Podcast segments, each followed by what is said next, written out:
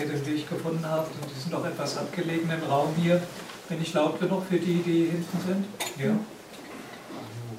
Äh, Deutsche Comics vor Max und Moritz und auch äh, das Bild der Direktorin des äh, Willem Busch Museums in Hannover sagen es schon, dieser Vortrag hat zu tun mit der Ausstellung, die hier zurzeit im Stadtmuseum in äh, Erlangen zu sehen ist, die gestartet äh, ist in äh, Hannover im Willem Busch Museum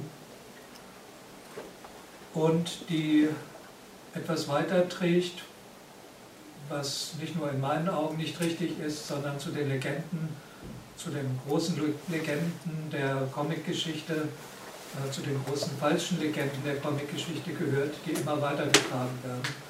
Und deswegen halte ich es für sinnvoll, mal zu zeigen, dass es nicht ganz so ist, äh, dass die Comics jetzt mit Max und Moritz angefangen haben.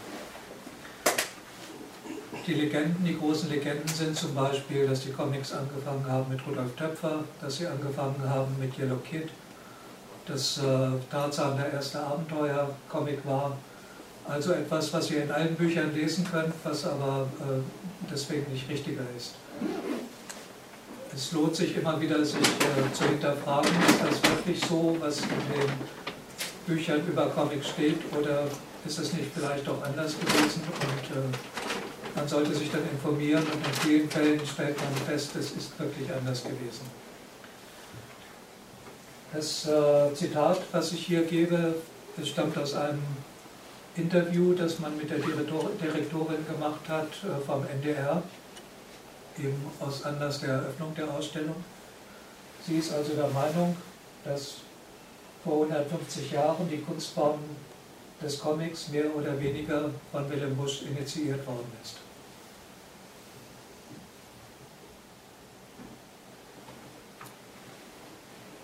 Da sitzt der Stammvater der deutschen Comics und pfeift sich ein. Ups, da geht die Pfeife los. Ähm, wie gefährlich es ist, dass sowas immer weiter getragen wird und dann schließlich sich so verselbstständigt, dass einfach jeder sagt, äh, das ist so gewesen.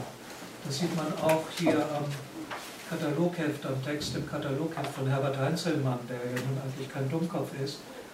Er schreibt dort, man kann sagen, mit der Idee zu Max und Moritz begann vor 150 Jahren die deutsche Comicgeschichte.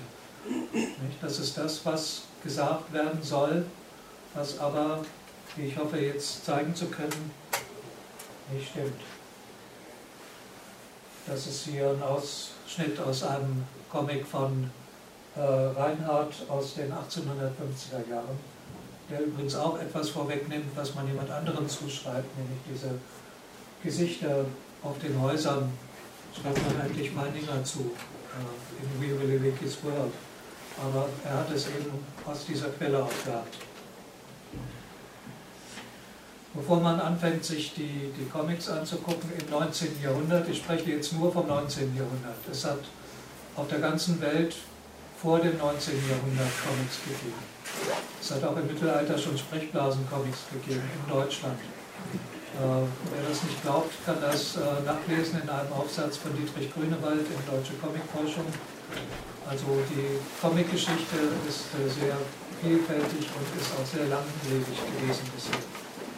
Ganz wichtig für das 19. Jahrhundert und auch für die Vervielfältigung von Comics, die dann möglich war, sind die technischen Neuerungen, die es gab. Das waren äh, zum einen die Reproduktionstechniken, Lithografie und Holzstift. Äh, es waren dann einfach die Druckmöglichkeiten durch Schnellpressen, dass man auch höhere Auflagen fahren konnte. Die Papiergewinnung äh, ist vervollkommnet worden und äh, dann gegen Ende des Jahrhunderts eben auch die fotografischen Techniken. Oder Mitte des Jahrhunderts, aber Anwendung äh, Ende des Jahrhunderts. Ebenso wichtig sind soziale Veränderungen. Revolutionen. Revolutionen haben sehr stark dazu beigetragen, dass sich die Comics in Deutschland entwickeln konnten, weil satirische Zeitschriften gegründet wurden, die sehr bildlastig waren und wo dann eben auch Comics mit politischen Themen und annähernd politischen Themen äh, gebracht wurden. Ich zeige dann später noch welche. Industrialisierung und Verstädterung äh, führt dazu, dass äh, sich eine Gesellschaft verändert. Diese Gesellschaft verändert sich zum einen dahin, dass Wohlstand geschaffen wird, wenn äh, mehr Produktivität ist. Es ist natürlich gleichzeitig das immense Proletariat gebildet worden, was aber hier für uns keine Rolle spielt. Es geht um die Entwicklung des Bürgertums, die Wohlstand hatte, äh, die Kinder ausbilden konnte. Das Schulwesen wurde dann auch äh, verbessert, sodass Kinder auch Ende des Jahrhunderts dann als äh, Zielgruppen von Bildergeschichten, von Kinderbüchern erstmal und dann auch von Bildergeschichten in Frage kamen. Die verbesserte Kommunikation, die durch das Eisenbahnnetz, was hier unten angedeutet wird, äh, dass äh, es möglich war, dann diese Vervielfältigung auch von einem Ort zum anderen zu tragen. Dass man also die fliegenden Blätter nicht nur in München kaufen konnte, sondern in Deutschland überall und auch außerhalb Deutschlands.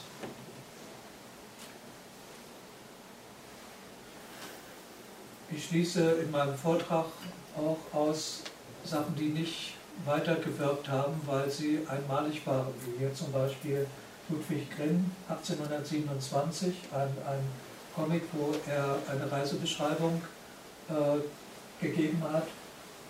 Das hat er nur für sich und seine Freunde gemacht.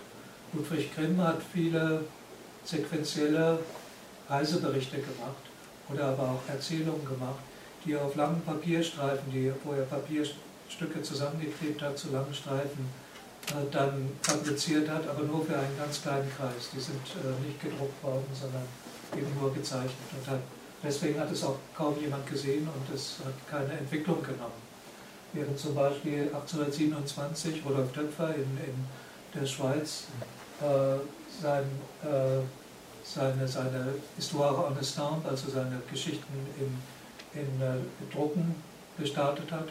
Und durch diese Drucke ist es dann eben peu à peu vervielfältigt und weitergetragen worden. Sonst wäre vielleicht hier Ludwig Grimm auch ein ganz anderer Platz in der Comicgeschichte zugewiesen worden.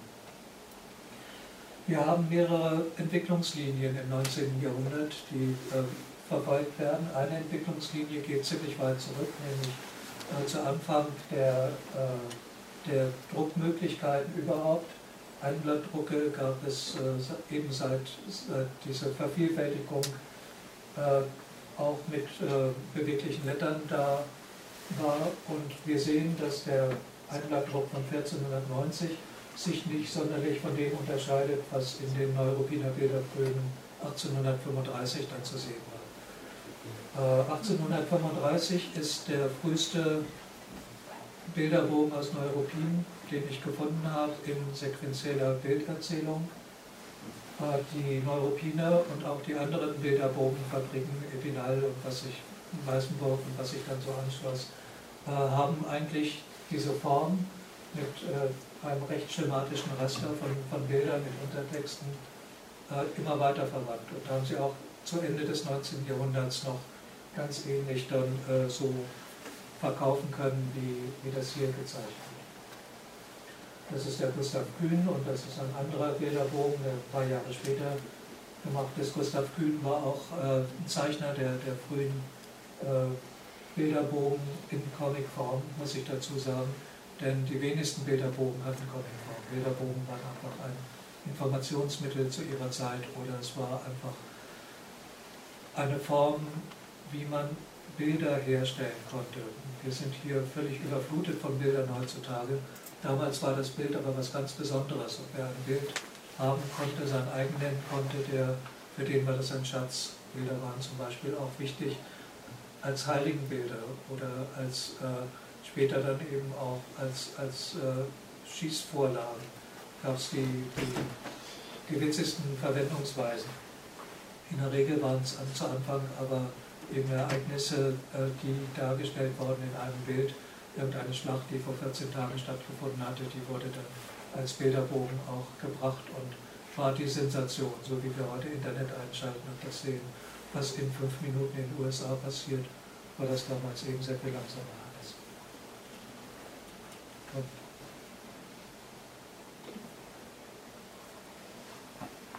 Jetzt das nächste.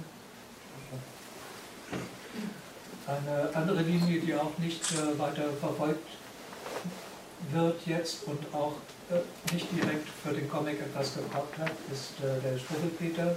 Struwwelpeter, ein sehr erfolgreiches Kinderbuch, 1845, zuerst mal handgezeichnet von Heinrich Hoffmann, dann später in der Form herausgegeben, wie wir sie heute annähernd kennen. Wir sehen hier quasi eine Simultanbilddarstellung, wo vor im Hintergrund eine Person in mehreren Aktionen zu sehen ist. Äh, hat eigenartigerweise keinen Niederschlag gefunden in der Comicentwicklung, obwohl es so ein sehr bekanntes Bilderbuch war.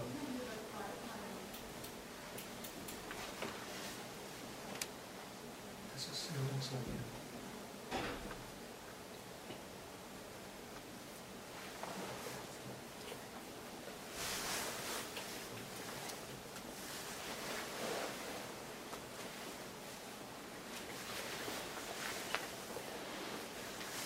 ein Einfluss, der ungleich größer gewesen ist, und zwar auf, die, äh, auf den Stil der Zeichner, die äh, gewirkt haben um die Mitte des äh, 19. Jahrhunderts, äh, war Ludwig Richter, der selbst keine Comics gemacht hat, der aber jetzt in der Tradition, in der romantischen Tradition der Volkstümlichkeit gearbeitet hat. Äh, sehr stark Märchenerzählungen und so etwas und diesen Stil finden wir im Prinzip auch noch bei Willem Busch, in, in, natürlich in eigener Handschrift, aber wir finden diesen Stil auch bei anderen Comiczeichnern wieder.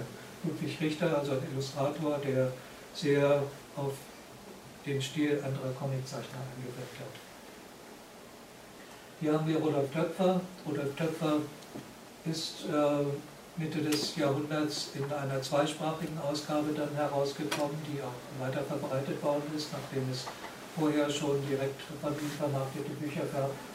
Äh, wir sehen hier die beiden Texte äh, Deutsch und Französisch.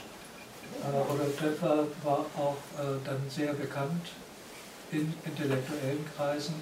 Also nicht nur der Goethe, der immer wieder zitiert wird, sondern natürlich auch jeder, der sich ein bisschen für grafische Entwicklung interessiert hat, hat von Rudolf Töpfer gehört und hat gesehen, was da in Frankreich an Bilderzählung, an neuartiger Bilderzählung geschaffen worden ist.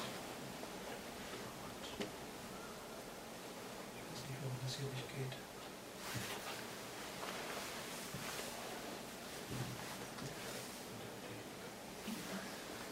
Hier nochmal drei Gestalten, die sehr wichtig waren in Frankreich und deswegen auch na, später für Deutschland. Rudolf Töpfer haben wir eben schon gesehen. Charles Philippon war ein äh, Verleger, der äh, Zeitschriften verlegt hat, zunächst auch äh, satirische Zeitschriften in Frankreich und damit dann auch zum Vorbild wurde für satirische Zeitschriften in anderen Ländern. Äh, er hat also Zeitschriften gehabt und hat aus diesen Zeitschriften dann auch Buchausgaben gemacht, die unter dem Namen des Verlags Aubert äh, dann vertrieben wurden. Aubert war sein Schwiegersohn, äh, aber eigentlich gehörte die ganze Firma ihm. Und der, die, eigentlich die wichtigste Person in Frankreich in der ersten Hälfte des 19. Jahrhunderts auch für die Comics. Scham ist ein Zeichner, der Töpfer zunächst plagiiert hat und dann im Stil von Töpfer Comics gezeichnet hat. Und äh, über Scham ist eigentlich diese ganze Linie durch diese Plagiate ist Töpfer eigentlich viel mehr bekannt geworden, noch als durch seine eigenen Comics. Die fanden dann regen Absatz und wurden auch in verschiedenen Fassungen und Formen dann verkauft in Frankreich. Scham ist ein ein, ein Künstlername.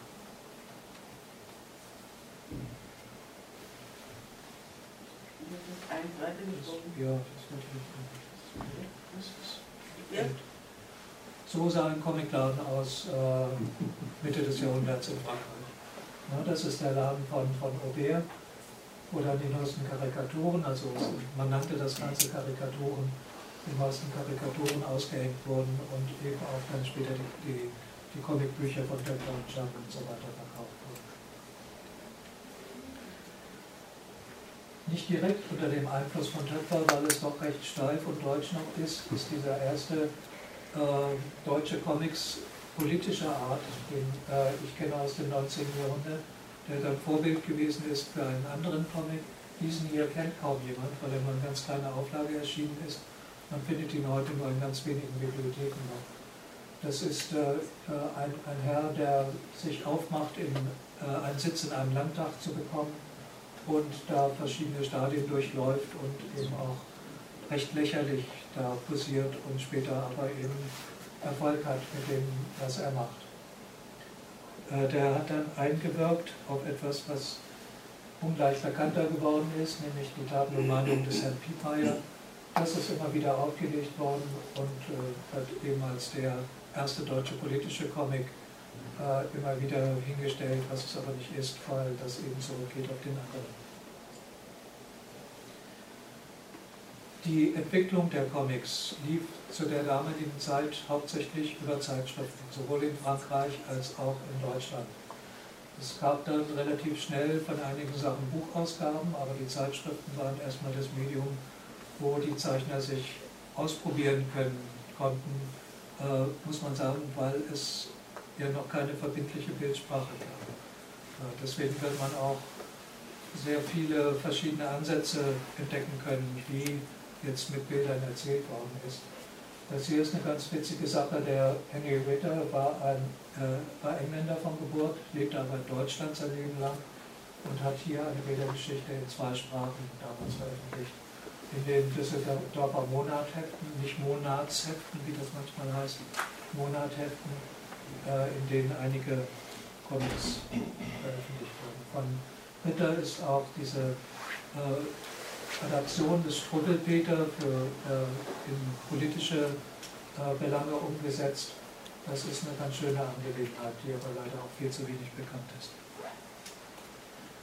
Dies auch ein Auszug aus einer Bildergeschichte aus den Düsseldorfer Monatheften.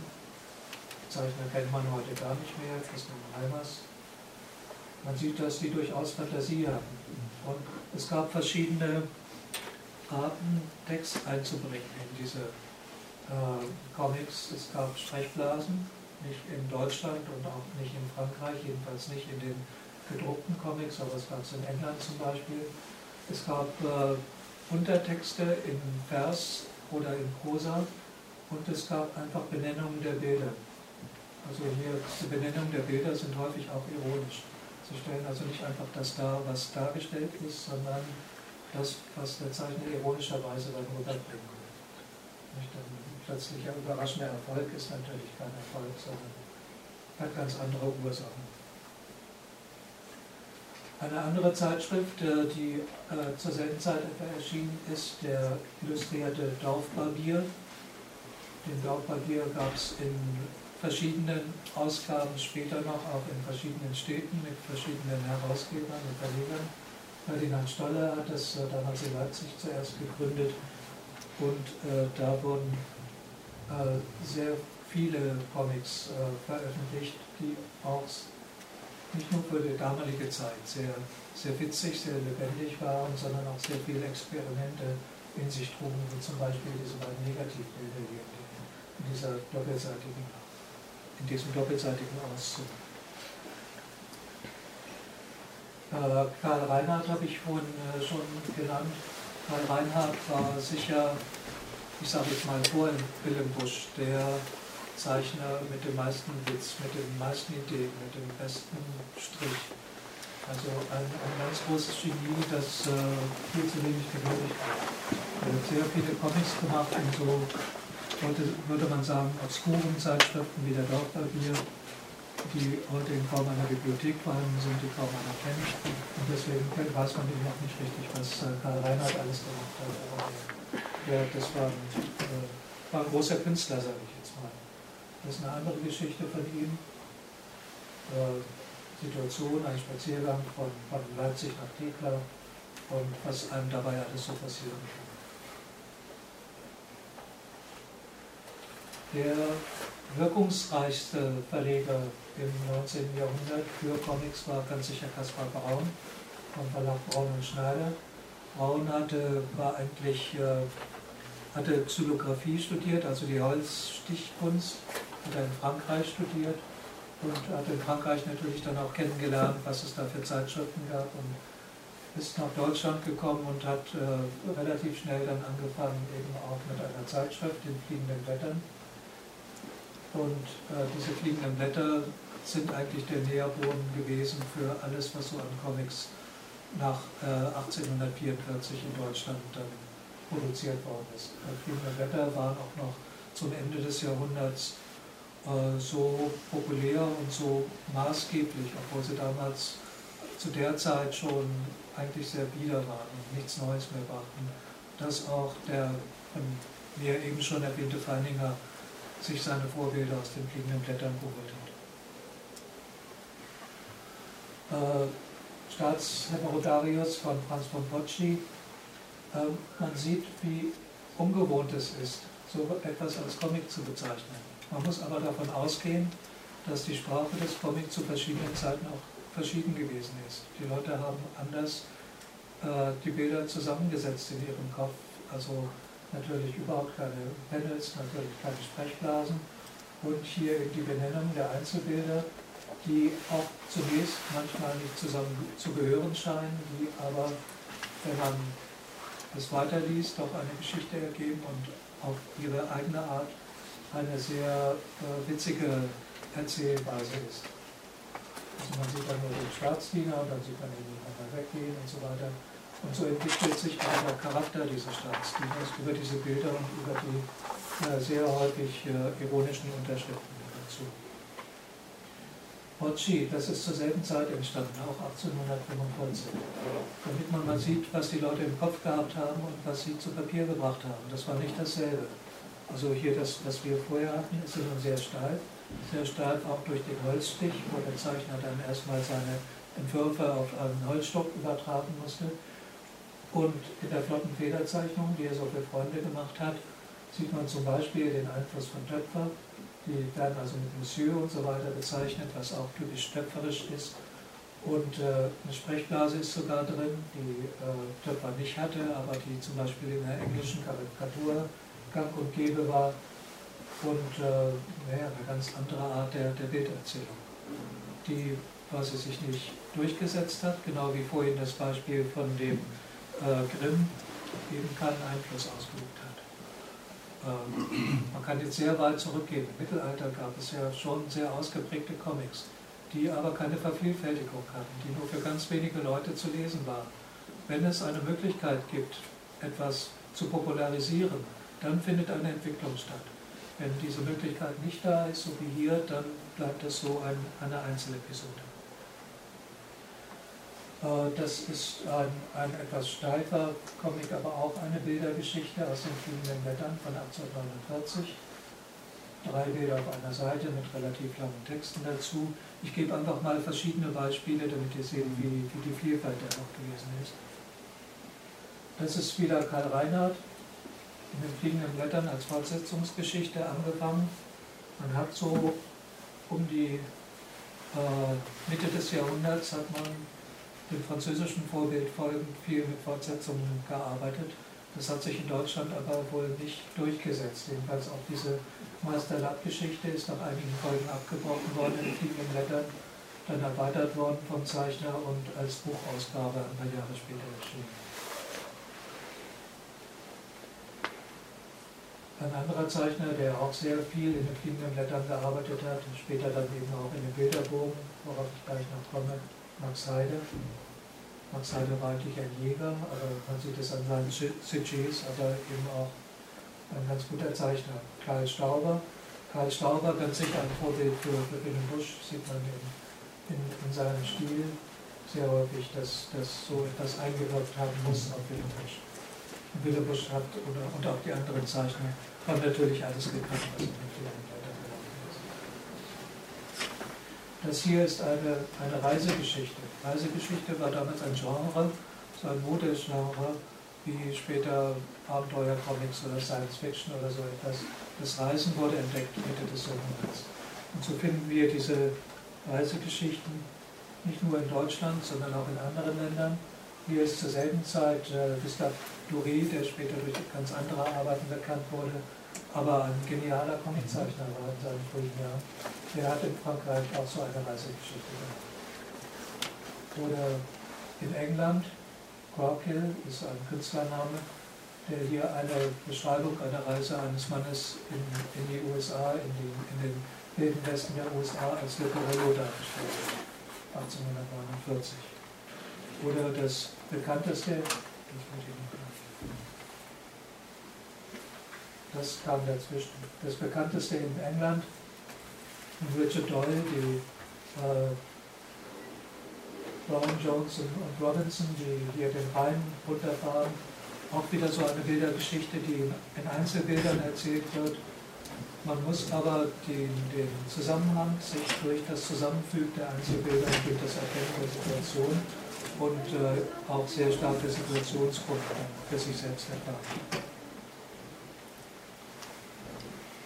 Münchner Bilderbogen war eine Idee von Caspar Braun, die er eigentlich erst separat machen wollte. Der erste Bilderbogen war ein Bilderbogen, äh, der herausgekommen ist anlässlich des äh, Oktoberfestes. Und dann hat er aber sich überlegt, dass man sowas als Reihe machen konnte, könnte. Und dann ist eben die, die Reihe der Münchner Bilderbogen daraus entstanden. Links, das ist das Cover eines Sammelbandes. Diese Sammelbände kamen in etwa einmal im Jahr heraus. Es gibt äh, 50, 51 an der Zahl. Und äh, Braun hatte einen sehr engen Draht zur Künstlerszene in München. Also das Ganze spielt, äh, der, Verleger saß in München. Hatte einen sehr engen Draht zur Künstlerszene und die Künstler konnten mit ihrer Kunst vielfach kein Geld verdienen und waren dann sehr froh, dass sie etwas Geld bekamen, dadurch, dass sie Arbeiten machen konnten für die Bilderbogen.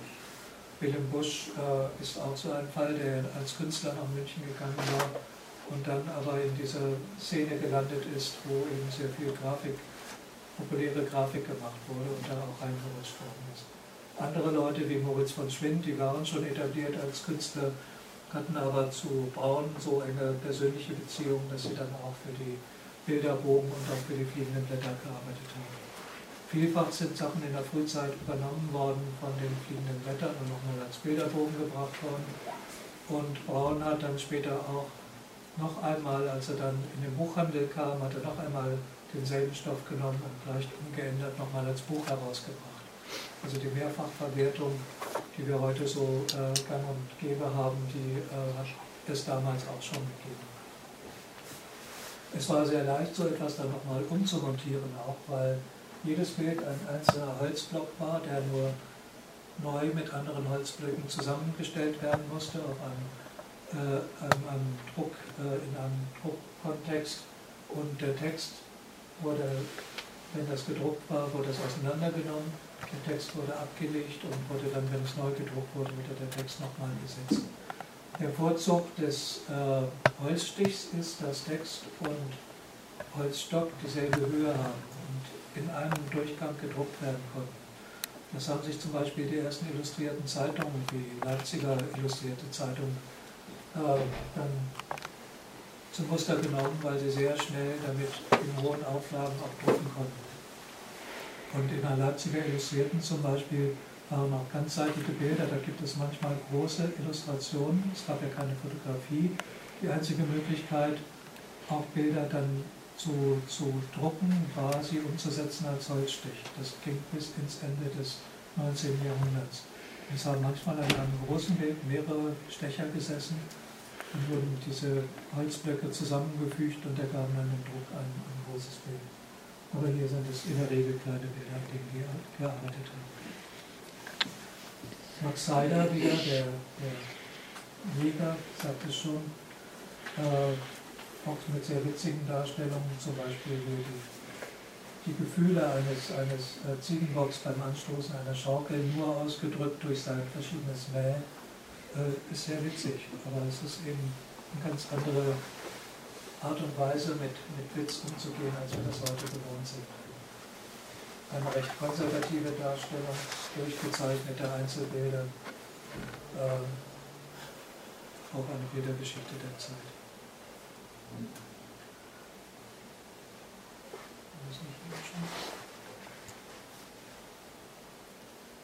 So, jetzt kommen wir zu Wilhelm Busch. Die Zahlen übrigens, hätte ich bloß am Anfang darauf hinweisen sollen, die Zahlen, die da oben immer zu sehen sind, das sind die Jahre bis zu Max und Moritz.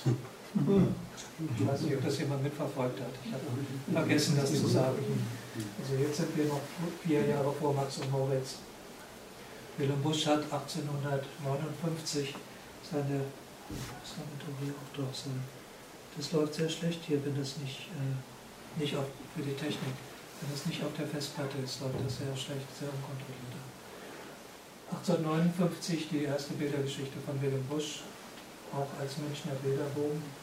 Äh, wir sehen, dass es noch nicht der, der Stil ist, den er, der Zeichenstil, den er, für den er später bekannt geworden ist, noch sehr durchgezeichnet.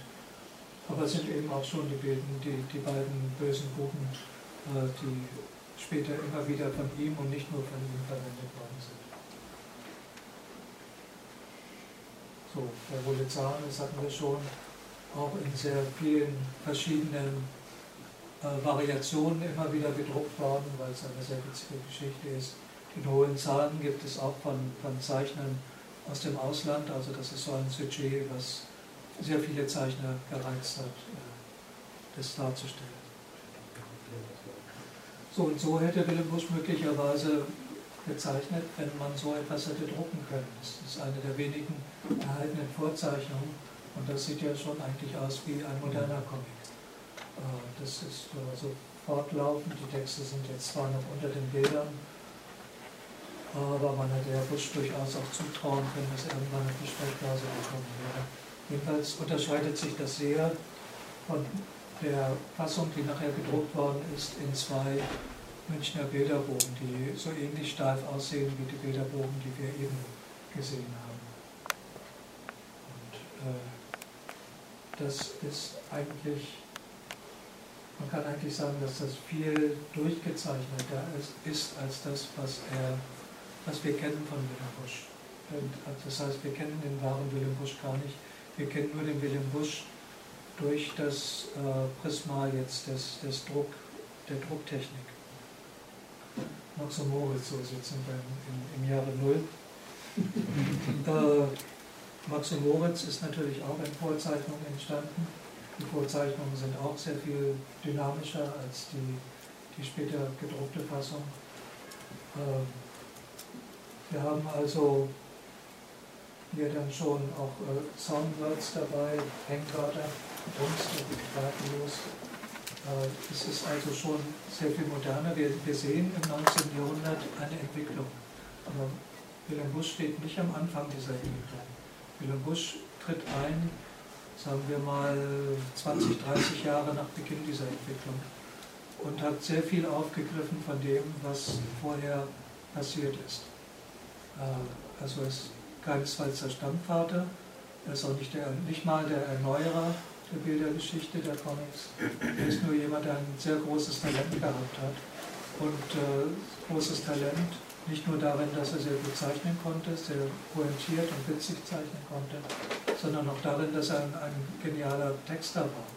Und diese Reime, die Willem Busch damals gemacht hat, das sind die Reime, die durchgeschleppt worden sind, noch bis weit ins 20. Jahrhundert hinein. Der Reim ist seit den Deutschen seit Willem Busch heilig. Also diese, diese Willem Busch äh, die, die kennt natürlich auch jeder. Äh, und äh, selbst in der Werbung ist also in den 20er, 30er Jahren in Deutschland sehr viel noch gereimt worden, auch mit Bildergeschichten. Das hat, glaube ich, immens dazu beigetragen, dass Willem Busch populär wurde, weil man eben sich erinnern konnte. nicht nur an Bilder erinnern konnte, sondern eben auch an den Text in Reihenform erinnern konnte. So, nun soll ja laut äh, dieser Ausstellung, die wir hier sehen, soll ja nun äh, Max, äh, Wilhelm Busch mit Max und Moritz nicht nur der Stammvater der Comics gewesen sein in Deutschland, das soll ja auch weitergetragen worden sein in die USA, wo dann die Amerikaner äh, von Wilhelm Busch abgeguckt haben und dann erst in der Lage waren, ihre eigenen Comics zu machen. Frau Peter sagt das so, also Zeichner Rudolf Dirks, gebürtiger Deutscher, man muss wissen, der ist im Alter von drei Jahren mit seinen Eltern in, in die USA ausgewandert, dann noch von gebürtigen Deutschen zu sprechen, ist schon ein bisschen sehr Patriotis, äh, Patriotismus. Hat von dem Verleger Randolph Hörst den Auftrag bekommen, für die Sonntagsbeilage eine Geschichte zu entwickeln und hat ihm beim Auftrag dazu gesagt, something like Max Moritz. Das ist genau eine dieser Legenden, von denen ich gesprochen habe zu Anfang, die immer weitergetragen worden, die durch nichts belegt sind. Es gibt also auch äh, diese selbe Legende, da sagt dann der Redakteur dasselbe wie Max Moritz. Äh, ob es jemand so gesagt worden ist, äh, weiß kein Mensch mehr. Es ist auch schriftlich nirgendwo festgehalten. Das ist eine Legende, die ich zuerst bei, ich glaube, Stephen Becker 1959 gelesen habe und seitdem immer wieder. Und man liest es eben oder hört es auch immer wieder von Leuten, die, die es eigentlich nicht sagen dürfen, die es nur sagen, um Werbung zu machen für das, was sie da veranstalten. Sie ist natürlich Direktorin des Willem Busch Museums, ist ähnlich wie mit der Graphic Novel. Die Verlage wollen ihre Bücher verkaufen, also nennen sie jeden Klotz Graphic Novel. Sie will jetzt ihr Museum verkaufen, das immer noch ein bisschen Willem Busch im Namen hat, obwohl man den schon weitgehend im Hintergrund gedrängt hat, äh, aber eben davon lebt, dass man es als Willem Busch Museum kennt. Und deswegen Max und Moritz, wenn das so weitergetragen wird und es wird weitergetragen, dann denkt man immer auch ans, äh, Max, ans Max und Moritz Museum, ja, ans, ans äh, Willem Busch Museum. So, also selbst wenn das so gewesen sein sollte, dass äh, Hearst äh, gesagt hat zu Dirks, äh, jetzt äh, mach mir mal sowas wie Max und Moritz. In den USA hat es äh, Jahrzehnte vorher Comics gegeben. Comics, die auch sehr viel weiterentwickelt waren, zeichnerisch teilweise, als hier in Deutschland. andererseits war Max und Moritz natürlich sehr populär. Dirks hat in gewisser Weise etwas aufgegriffen von Max und Moritz, ich werde es gleich zeigen, und auch von Willem Busch, nämlich dieses Schema der bösen Buben. Äh, er hat nicht Max und Moritz aufgegriffen. Wir haben eben Max und Moritz ja nochmal gesehen. Das ist Max und Moritz. Und das ist die erste Folge der Katzenjammer Kids, wie sie in den USA 1897 äh, veröffentlicht wurde. Wir sehen, es sind nicht drei böse Buben, es sind äh, nicht zwei, es sind hier noch drei. Äh, es sieht auch überhaupt nicht aus wie Max und Moritz, aber es erinnert an etwas, was man in Deutschland in fliegenden Blättern oder anderen Zeitschriften sehr häufig findet. Der Gagstrip, sehr häufig in sechs Bildern, so wie hier, sind hier durchnummeriert noch, ohne Text. Und das ist ein Schema, was sich in Deutschland längst etabliert hat. Die längeren Geschichten, ich sagte Mitte des Jahrhunderts, waren hier die Fortsetzungsgeschichten populär. Das hat sich relativ bald gegeben, wenn man mal ein Spätwerk von Wilhelm Busch absieht. Äh, in den Zeitschriften waren dann äh, vorwiegend Gagstrips abgedruckt, also Comics in Form von Gagstrips. Und darauf nimmt das ganz deutlich Bezug. Ich kann auch mal ein anderes Beispiel dazu zeigen. Das ist jetzt wieder Katzenjäger Kids, ein paar Jahre später. Jetzt sind es also zwei Buch. Der, äh, es gibt auch Leute, die sagen, die sind gar nicht nach Max und Moritz geformt worden, sondern nach den beiden Peter und Paul aus, aus Plisch und Plum. Also äh, die Legende, dass nun dass äh, Björks auf Max und Moritz zurückgegriffen hat, um seine Strips zu machen, die halte ich sehr fragwürdig. Und äh, so sah das dann aus in, in deutschen humoristischen Zeitschriften. Das ist ja ganz ähnlich. Ne? Zwei auch ganz ähnliche äh, Jungen sind es meistens, äh, kamen aber manchmal auch Mädchen dazu. Meistens sind es aber jung. Und äh, so etwas war in Deutschland der Humor, was man als deutschen Humor empfand. Darunter konnte jeder lachen. Das sind keine Kindercomics. Es ist auch die Frage, ob Max und Moritz ein Kinderbuch war. Also Wilhelm Busch spricht zwar von Kinderepopöe, aber es spricht auch später mal vom Kinderbuch, aber in der Regel wurden äh, Comics von Erwachsenen gelesen, wurden, ich sage jetzt mal, Bildergeschichten von Erwachsenen gelesen, Bildergeschichten, die in satirischen Zeitschriften erschienen. Wenn man das Umfeld sich ansieht, sieht man, dass das ein Umfeld ist, das eigentlich gar nichts für Kinder ist. Es wendet sich auch an Erwachsene. Es wurde von Erwachsenen gelesen, aber Kinder lasen natürlich mit zu Hause. Und als dann die Verleger sahen, dass da ein, ein Fundus ist, äh, auf dem man aufbauen konnte, dass man also auch an Kinder so etwas verkaufen konnte, hat man mehr und mehr Wert darauf gelegt, eben auch Druckwerke für Kinder anzubieten. Bei dem Bilderbogen ist die Entwicklung auch ganz deutlich, also bei dem Münchner Bilderbogen zum Beispiel. die Münchner Bilderbogen zu Anfang sehr intellektuell, politisch auch teilweise überhaupt nichts für Kinder. Später dann sind es immer mehr lustige Geschichten, die auch für Kinder interessant sein können. Also wir haben im 19. Jahrhundert eine Entwicklung von einem Medium, das allein für Erwachsene war, wirklich allein. Kinder konnten in der Regel kaum lesen und die gebildeten Stände, die ließen ihre, ihre Kinder nicht an sowas ran, ähm, nur für Erwachsene da war und sich dann als Kinder an, an, für den Markt interessant waren, erst Ende des Jahrhunderts, ab Ende des Jahrhunderts entwickelt haben zu einem Medium für Kinder. Das ist dann so weit gekommen, dass also Mitte des 20. Jahrhunderts Comics nur noch als Kinderkram angesehen wurden, gar nicht mehr für Erwachsene hier in Deutschland. Und das hat sich dann auch erst seit 30 Jahren wieder langsam, langsam umgekehrt, sodass man heute wieder davon ausgeht, dass es für, für alle äh, Altersschichten etwas wahre Comics sind. Also ein sehr variables, äh, eine sehr variable Ausdrucksform, die so aus, sowohl für Kinder als auch für Erwachsene geeignet sein kann. Max und Moritz nochmal, die Amerikaner sind ja nicht dumm, wenn es darum geht, etwas zu vermarkten. Die haben dann, als, äh, als äh, die Zeitungen von Hearst auch deutsche Ausgaben hatten, haben sie diese, diese Strips, die in, in, sich inzwischen zur Sonntagsseite entwickelt hatten, von äh, Dirks und seinen Nachfolgern übernommen und haben jetzt diese, diese beiden nicht mehr Katzenjammer Kids genannt, sondern haben sie in der deutschen Fassung dann Max und Moritz. Natürlich kann man sagen, das zeigt jetzt, dass das von Max und Moritz kommt. Das ist aber Quatsch. Das zeigt nur, dass es als Max und Moritz äh, vermarktet worden ist. Das ist natürlich nicht Max und Moritz. Es gibt auch in, den, in Deutschland in den 20er Jahren, als man Katzenjammer Kids in Deutschland in den 20er Jahren übernommen hat, sind die auch als Max und Moritz hier gelaufen in Deutschland. Äh, gut. Man sieht, dass Willem Busch einen Einfluss gehabt hat, weil er dann eben so populär war. Und jemand, der populär war, gibt eben auch Einfluss weiter, den er gar nicht ursprünglich gehabt hat, sondern der ihm auch oktroyiert worden ist durch Leute, die eben Vorteile davon haben oder eben dumm genug sind. Nochmal eine Zusammenfassung, also Comics in Deutschland im 19. Jahrhundert, eine Kontinuität circa ab 1835, verstärkt seit der Jahrhundertmitte. Zwischen 1835 und 1850 gibt es kaum Lebensgeschichten in Deutschland. Einflüsse aus Frankreich und aus der Illustration der Romantik, Richter. Fotografie und Holzstich ermöglichen hohe Auflagen und damit auch die Verbreitung.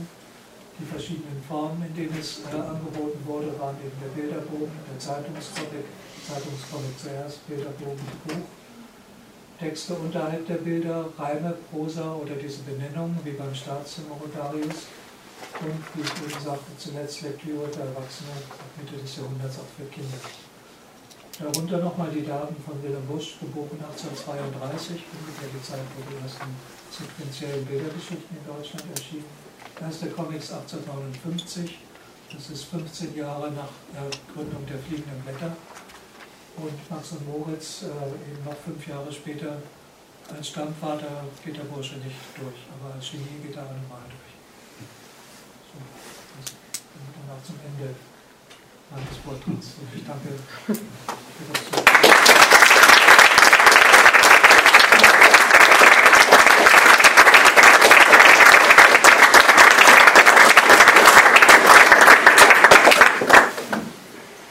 Also wenn jetzt, bitte mal Licht anmachen vielleicht. Wenn jetzt Fragen da sind, äh, stellt die bitte. Immer unterscheiden, ich habe das angedeutet auch mit der Graphic Novel, man muss unterscheiden zwischen Absicht und, und Wirklichkeit.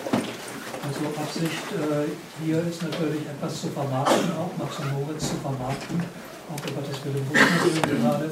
Die Wirklichkeit, die ich hier eben hoffentlich dargestellt habe, sieht anders aus. Äh, viele Leute wollen diese Wirklichkeit nicht wahrhaben, weil sie eben sehr viel leichter ihr Süppchen kochen können auf dem, was, was man so redet. Und man redet eben, Willem Busch ist der deutsche Stammvater der Comics. Äh, es ist ja so, wenn man jetzt so ähm, Bücher über Comics liest, dann ist die Definition äh, ja die, dass es heißt, der Text muss in das Bild einbezogen sein. Also es gibt ja einige Autoren, die also jetzt diese Bilderbögen nicht als Comic im eigentlichen Sinne durchgehen lassen würden. Äh, wer hat es äh, oder wer hat diese Definition aufgestellt? Gibt es die überhaupt in dem Sinne oder ist es äh, auch nur einer vom anderen aufgeschrieben. Ich sage jetzt mal, man muss immer die richtigen Bücher lesen. äh, die Geschichte der Comicforschung, der Beschäftigung mit Comics, ist natürlich auch für sich eine Geschichte. Also jede Wissenschaft hat ihre Wissenschaftsgeschichte auch. Äh, es gibt Erkenntnisse zu bestimmten Zeiten, die weitergetragen oder verändert werden. Äh, Im Prinzip neigt die Comicforschung heute dazu, eine Bilderzählung als eine Erzählung in Bildern zu definieren. Ganz einfach in Bildern. Text kommt dazu, in einigen Fällen, muss aber nicht unbedingt. Es gibt sehr berühmte Comics, die überhaupt keinen Text haben. Also es funktioniert auch äh, ohne Text. Äh, wenn Text dazu kommt, hat er eine bestimmte Funktion, auch wieder um eine Erzählweise äh, zu pointieren. Äh, wenn das so altmodisch geschieht wie im 19. Jahrhundert, ist das was anderes wie ein, ein modernen Sprechblasenkommen.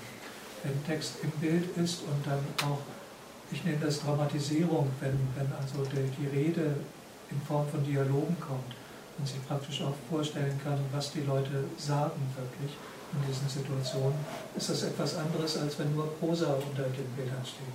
Es gibt aber auf der anderen Seite auch Bilderzählungen mit Dialogen unter den Bildern. Also äh, dann ist es zwar nicht im Text, aber also äh, ich erwähnte vorhin das von äh, dem Comic aus dem Mittelalter. Da sind Sprechblasen schon in den Bildern drin, aber die Sprechblase ist für mich nur ein Mittel der Darstellung. Es ist nicht zwingend für Comics. Comics äh, definieren sich nach meiner Vorstellung und auch nach Vorstellung vieler aus der heutigen Zeit eben durch, als Erzählung in Bildern. Was ich ja nochmal äh, also als Frage interessant finde, wer hat da von wem überhaupt gewusst?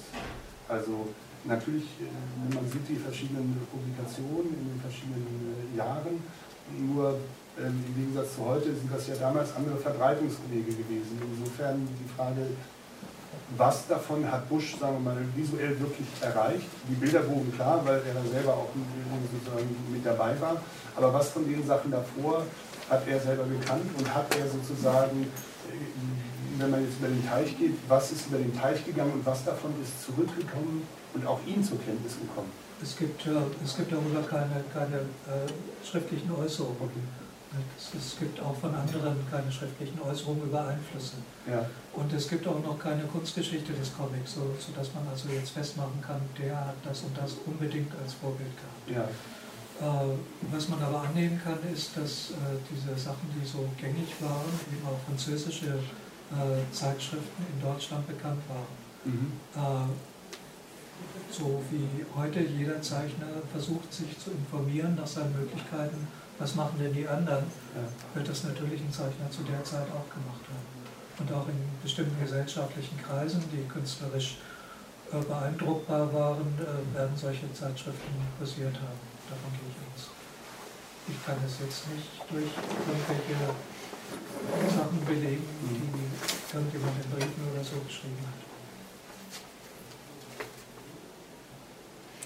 Ähm, als Sie eben gesagt haben, dass Comics ja zuerst Medium war für Erwachsene und sich dann so Richtung Kinder entwickelt hat, hat mich das so ein bisschen an die Märchenforschung erinnert, wo es ja, so wie ich das gelernt habe, auch so war, dass Märchen ja, ja im Prinzip Anfangsunterhaltung war für Erwachsene und dann später für Kinder bis sich dann irgendwann wieder erwachsene Wissenschaftler dafür interessiert haben. Da kann man doch sicherlich von einer Parallele sprechen, oder? Das ist schon vergleichbar, es ist ja auch dieselbe Zeit gewesen. Also wenn man sich die verschiedenen Ausgaben der Grimmschen Märchen ansieht, war das äh, zu Anfang überhaupt nicht für Kinder geeignet. Und die späteren Fassungen, die wir heute so kennen als Grimms Märchen, das sind eben dann äh, Umschreibungen auf, auf Kindlichkeit um, äh, zugeschriebene Märchen, die ganz anders sind als die Originalfassung. Wobei, wenn ich das kurz noch hinterher schieben darf, heute man ja auch oft der Meinung ist, dass Sachen, die Kinder konsumieren, auch nicht für Kinder geeignet ist. Ja, also, Kinder hält auch einiges aus.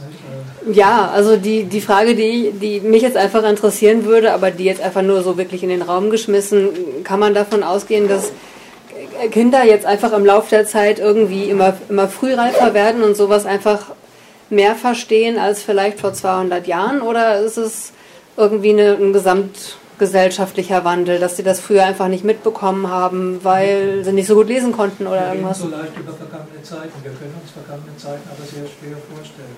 Unsere Vorstellung von vergangenen Zeiten rührt hier aus den Überlieferungen, die wir haben. Das ist in Bildform, in Schriftform, aber wir haben eben keinen direkten Bezug. Hm. Das kann sich heute auch kaum jemand vorstellen, wie man in den 50er Jahren gelebt hat. Ja, das ist noch gar nicht so lange her. Und diese entfernten Zeit, äh, Zeiten, darüber reden wir so leichtfertig. Das ist die Romantik, die haben das und das gedacht. Ob sie wirklich so gedacht und gelebt haben, das ist nur unsere Vermutung. Äh, Sie haben ja ähm, Comic als reine Erzählform mit Bildern sozusagen definiert, dann würden praktisch Höhlenmalereien da auch drunter fallen.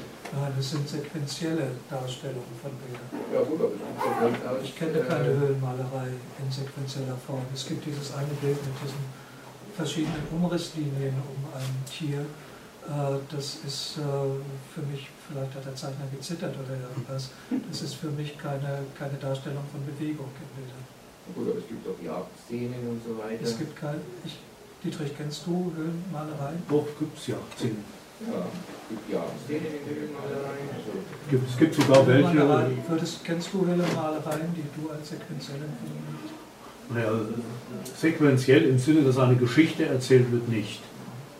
Äh, dass ein Vorgang erzählt wird ja, also wie zum Beispiel ein Jäger ein ja, ja, äh, Tier erlebt, das gibt es. Die Geschichte ist das Eine Anleitung. Anleitung ne? wie, wie kann ich da jetzt die, die, die Grenze ziehen? meine, wenn Sie einen Vorgang der Jagd darstellen, erzählen Sie ja auch eine Geschichte, nämlich die Geschichte, dass jetzt der, der das Ding die Magier vielleicht seine eigene Jagd erzählt. Ich will ja. jetzt nicht in den Raum hineinsprechen, ich lasse mich auch gern belehren.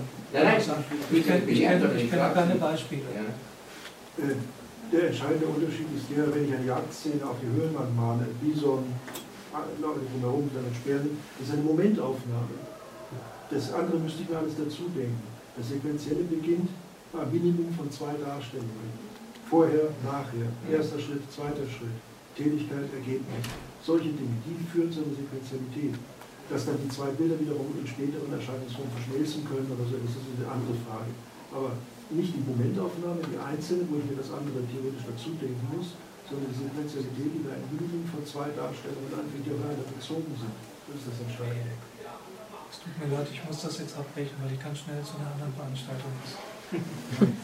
ich würde gerne noch eine Stunde mit Ihnen weiter diskutieren. Machen wir vielleicht in zwei Jahren nochmal.